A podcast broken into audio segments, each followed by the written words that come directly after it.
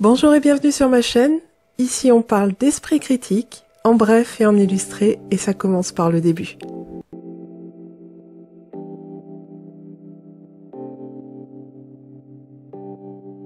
Dans l'épisode précédent, on a vu qu'il était utile de placer l'hypothèse la plus plausible en premier dans notre raisonnement, et cela peut aussi être celle pour laquelle les preuves dont nous disposons sont de meilleure qualité. Ok, mais du coup, c'est quoi une preuve? La notion de preuve varie beaucoup d'une personne à l'autre, mais dans les domaines académiques comme les sciences, il existe une définition commune. Selon le dictionnaire de l'Académie française, la définition est la suivante. Une preuve est ce qui établit la vérité d'une proposition, d'un fait. Par exemple, quand par moins 10 degrés je dis qu'il fait froid, c'est relatif, mais la preuve que je dis vrai, c'est la vapeur qui sort de ma bouche et l'indication de température du thermomètre. Là, on est sur une affirmation ordinaire. Les affirmations ordinaires, elles sont faciles à justifier, souvent on n'a même pas besoin de les prouver. Mais si un ami vient me dire que les taupes-garous existent, moi, je veux des preuves.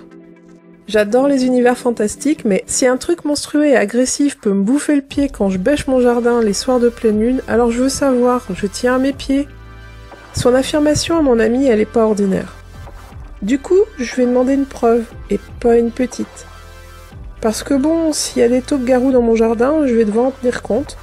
Mais s'il n'y en a pas, eh bien je vais pas m'embêter à commander ces nouvelles bottes de jardin renforcées vendues à prix d'or sur un obscur site web. Et qu'est-ce qui pourrait constituer une preuve solide de leur existence? Premièrement, s'il me dit qu'il pense que c'est tout à fait possible que ça existe ou même qu'il en est sûr, ben c'est son opinion. Ça dit pas si c'est vrai ou non. Et quand bien même il serait sûr d'en avoir vu, son témoignage ne suffirait pas. Deuxièmement, s'il me dit que d'autres personnes en ont vu et qu'il les croit parce qu'elles sont fiables, même que son cousin il s'est fait mordre et c'était pas joli joli, ben je ne sais toujours pas. Les personnes qui lui ont raconté ça, elles ont pu lui faire une blague, ou se moquer de lui, ou même penser en avoir vu pour de vrai. Ces personnes, elles sont sûrement fiables, et le cousin a peut-être même une vraie blessure. Mais c'est pas plus une preuve que ça existe. Moi, je ne sais pas reconnaître une morsure d'une autre, et je ne suis pas sûre qu'eux savent mieux les reconnaître. Troisièmement, il peut me dire qu'il a entendu un expert en taupe-garou dire que ça existe ou lu son livre.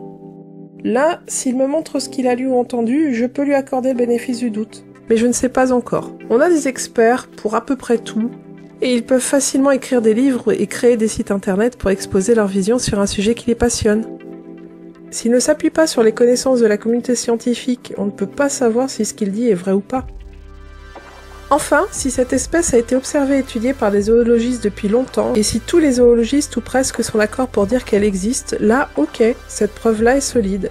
Elle s'appuie sur des connaissances qui ont été mises à l'épreuve et ont survécu. Je vais accepter de devoir faire gaffe à ces bestioles. Du coup, je vais mettre des bottes de sécurité pour bêcher mon jardin les soirs de pleine lune. Au final, face aux affirmations extraordinaires, on a besoin de preuves solides. La preuve, c'est central quand on veut savoir si on peut se fier ou non à ce qu'on nous dit. Résumons tout ça. Un témoignage, une opinion ont un niveau très faible.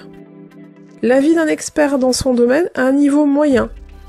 Et le consensus scientifique, lui, a le niveau de preuve le plus fort. Petite précision cependant concernant le témoignage. Ça n'est pas toujours très intuitif. Lorsque notre meilleur ami nous raconte une anecdote, on n'a pas envie de remettre sa parole en question. On ne veut pas l'accuser de mensonge. En général, l'ami en question est même de bonne foi, il ne veut pas nous mentir, il a juste été trompé par son cerveau. Connaissez-vous les biais cognitifs? Merci d'avoir suivi cette vidéo. Si elle vous a plu, vous pouvez la liker, la partager, la commenter. Et on se retrouve bientôt pour un nouvel épisode de Par le début.